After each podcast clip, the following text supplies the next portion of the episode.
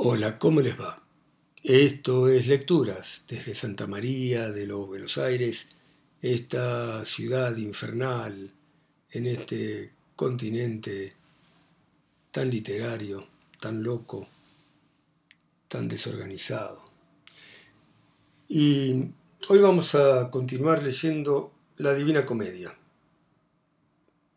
Este canto, este poema de Dante Alighieri, fundador prácticamente del italiano moderno, eh, y nos cuenta la historia de el poeta yendo por el infierno, el paraíso, el purgatorio, y ha entrado de la mano de Virgilio, ha pasado por el limbo y ha entrado en el infierno. Y sigue así, canto quinto. Así bajé del círculo primero al segundo que menos lugar ciñe y tanto más dolor que al llanto mueve. Allí el horrible mino rechinaba la entrada, examina los pecados, juzga y ordena según se relíe. Digo que cuando un alma mal nacida llega adelante todo lo confiesa y aquel conocedor de los pecados ve el lugar del infierno que merece. Tantas veces se ciñe con la cola cuantos grados él quiere que sea echada. Siempre delante de él se encuentran muchos, van esperando cada uno su juicio, hablan y escuchan, después las arrojan. Oh, tú que vienes al doroso albergue, me dijo Minos en cuanto me vio dejando el acto de tan alto oficio, mira cómo entras y de quién te fías, no te engañe la anchura de la entrada. Y mi guía, ¿por qué le gritas tanto? No le entorpezca su fatal camino, así se quiso allí donde se puede lo que se quiere, y más no me preguntes. Ahora comienzan las dolientes notas a hacérseme sentir y llego entonces allí donde un gran llanto me golpea. Llegué a un lugar de todas luces mudo que mugía cual mar en la tormenta si los vientos contrarios le combaten. La borrasca infernal que nunca cesa en su rapiña lleva a los espíritus volviendo y golpeándoles a cosa. Cuando llegan delante de la ruina, allí los gritos, el llanto, el lamento, allí blasfeman del poder divino. Comprendí que a tal clase de martirio los lujuriosos eran condenados que la razón someten al deseo. Y cual los estorninos forman de alas en invierno bandada larga y prieta, hacía que el viento a los malos espíritus, arriba, abajo, acá y allí les lleva, y ninguna esperanza les conforta, no de descanso, más de menor pena. Y cual las grullas cantando sus ais, largas hileras hacen en el aire, así las vi venir lanzando ayes a las sombras llevadas por el viento y yo dije, maestro, ¿quién son esas gentes que el aire negro así castiga? La primera de la que las noticias quiere saber, me dijo aquel entonces, fue emperatriz sobre muchos idiomas. Se inclinó tanto al vicio de lujuria que la lascivia licitó en sus leyes para ocultar el asco al que era dada. Semiramis, es ella de quien dicen que sucediera Nino y fue su esposa. Mandó en la tierra que el sultán gobierna. Se mató aquella otra enamorada, traicionando el recuerdo de Siqueo, la que sigue Cleopatra lujuriosa. A Helena ve, por la que tanta víctima el tiempo se llevó, y ve al gran Aquiles que por amor al cabo combatiera. Ve a París, a Tristán, y a más de mil sombras me señaló y me nombró a dedo que amor de nuestra vida les privara. Y después de escuchar a mi maestro nombrar antiguas damas y caudichos, les tuve pena y casi me desmayo. Yo comencé, poeta, muy gustoso hablaría esos dos que vienen juntos y parecen al viento tan ligeros. Y él a mí. Los verás cuando ya estén más cerca de nosotros. Si les ruegas en nombre de su amor, ellos vendrán. Tan pronto como el viento allí los trajo, alcé la voz. Oh almas afanadas, hablad, si no os lo impiden con nosotros. Tal palomas lanzadas del deseo al dulce nido con el ala alzada van por el viento del querer llevadas, ambos dejaron el grupo de Dido y en el aire malsano se acercaron, tan fuerte fue mi grito afectuoso. Oh criatura graciosa y compasiva que nos visitas por el aire perso, a nosotras que el mundo ensangrentamos, si el rey del mundo fuese nuestro amigo, rogaríamos de él tu salvación, ya que te apiada nuestro mal perverso. De lo que oír o lo que hablar os guste, nosotros oiremos y hablaremos mientras que el viento como ahora calle. La tierra en que nací está situada en la marina donde el Po desciende y con sus afluentes se reúne. Amor, que al noble corazón se agarra, a este prendió de la bella persona que me quitaron, aún me ofende el modo. Amor, que a todo amado a amar le obliga, prendió por este en mi pasión tan fuerte que como ves aún no me abandona. El amor nos condujo a morir juntos y a aquel que nos mató Caína espera. Estas palabras ellos dijeron. Cuando escuché a las almas doloridas, bajé el rostro y tan bajo lo tenía que el poeta me dijo al fin, ¿qué piensas? Al responderle comencé. Qué pena, cuánto dulce pensar, cuánto deseo a estos condujo a paso tan dañoso. Después me volví a ellos y les dije y comencé. Francesca, tus pesares llorar me hacen triste y compasivo. Dime, en la edad de los dulces suspiros, cómo o por qué el amor os concedió que conocieses tan turbios deseos. Y repuso, ningún dolor más grande que el de acordarse del tiempo dichoso en la desgracia, y tu guía lo sabe. Mas si saber la primera raíz de nuestro amor deseas de tal modo, hablaré como aquel que llora y habla. Leíamos un día por deleite, como hería el amor a Lanzarote, solo los dos y sin recelo alguno Muchas veces los ojos suspendieron la lectura y el rostro emblanquecía, pero tan solo nos venció el pasaje. Al leer que la risa deseada era besada por tan grande amante, este, que de mí nunca de apartarse, la boca me besó todo él temblando. Galiote fue el libro y quien lo hizo no seguimos leyendo ya ese día. Y mientras un espíritu así hablaba, lloraba el otro, tal que de piedad desfallecí como si me muriese y caí como un cuerpo muerto cae. Canto sexto. Cuando cobré el sentido que perdí antes por la piedad de los cuñados que en todo en la tristeza me sumieron, nuevas condenas, nuevos condenados veía en cualquier sitio en que anduviera y me volviese y a donde mirase. Era el tercer recinto, el de la lluvia eterna, maldecida, fría y densa de regla y calidad no cambia nunca, Grueso granizo y agua sucia y nieve descienden por el aire tenebroso y de la tierra cuando esto recibe. Cerbero, fiera monstruosa y cruel caninamente ladra con tres fauces sobre la gente que aquí es sumergida. Rojos los ojos, la barba unta y negra y ancho su vientre y uñosa sus manos, clava las almas, desgarra y desuella. Los hace aullar la lluvia como a perros, de un lado hacen al otro su refugio, los míseros profanos se revuelven. Al advertirnos Cerbero, el gusano, la boca abrió y nos mostró los colmillos, no había un miembro que tuviese quieto.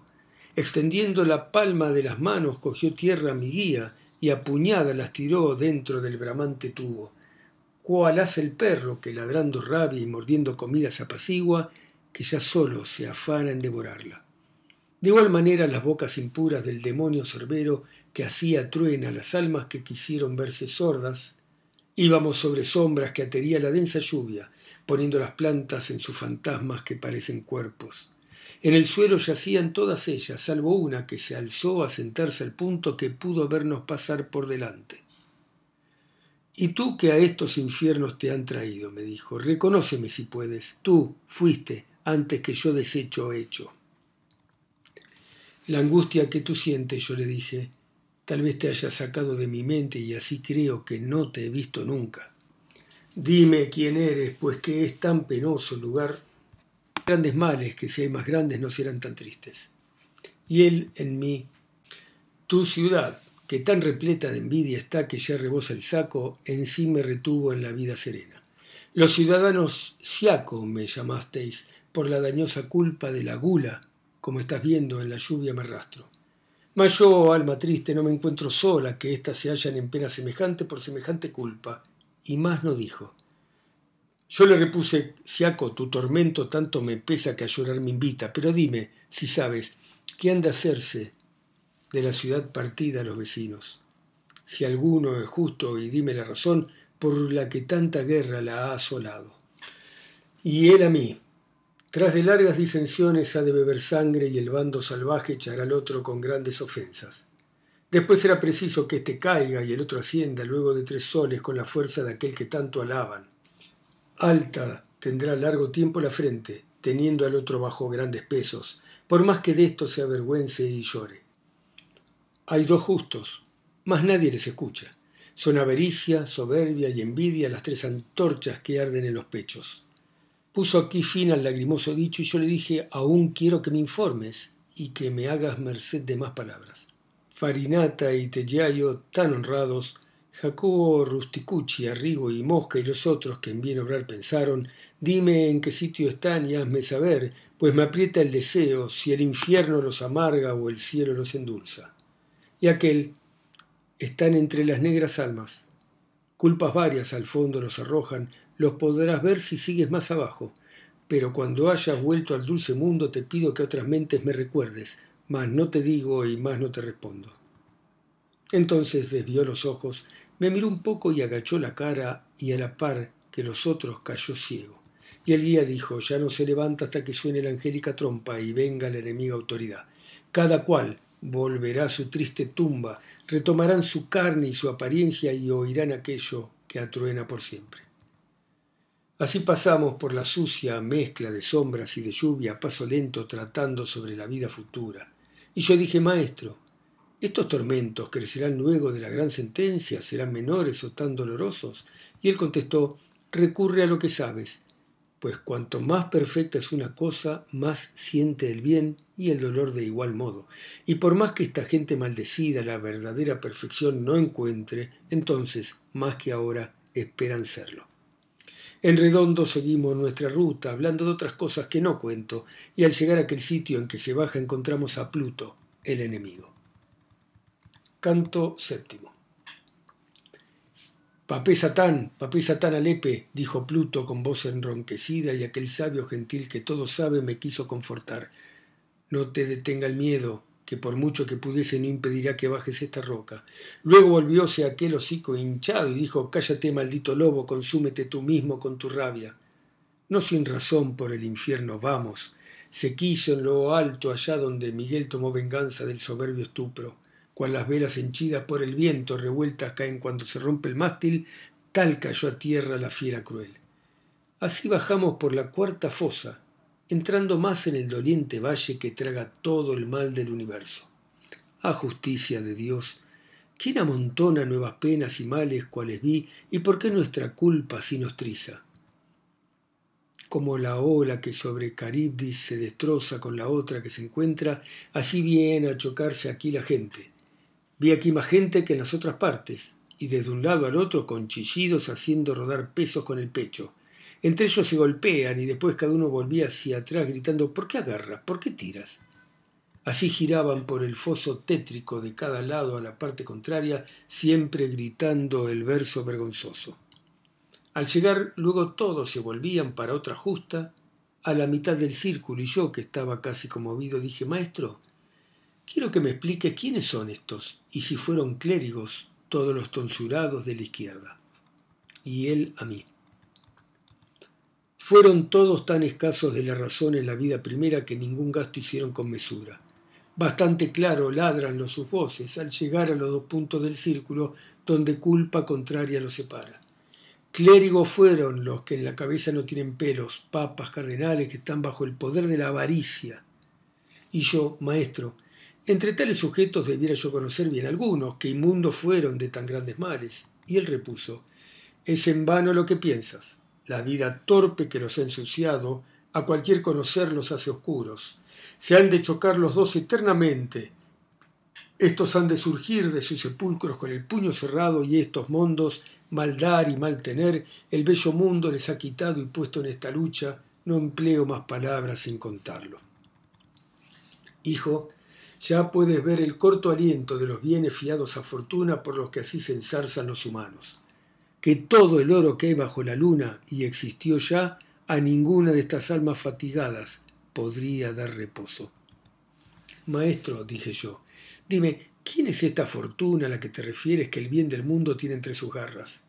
Y él me repuso, Oh, locas criaturas, qué grande es la ignorancia que os ofende, quiero que tú mis palabras incorpores aquel cuyo saber trasciendo todos los cielos hizo y les dio quien los mueve tal que unas partes a otras iluminan, distribuyendo igualmente la luz, de igual modo en las glorias mundanas dispuso una ministra que cambiase los bienes vanos cada cierto tiempo de gente en gente, de la una a la otra sangre, aunque el seso del hombre no lo entienda.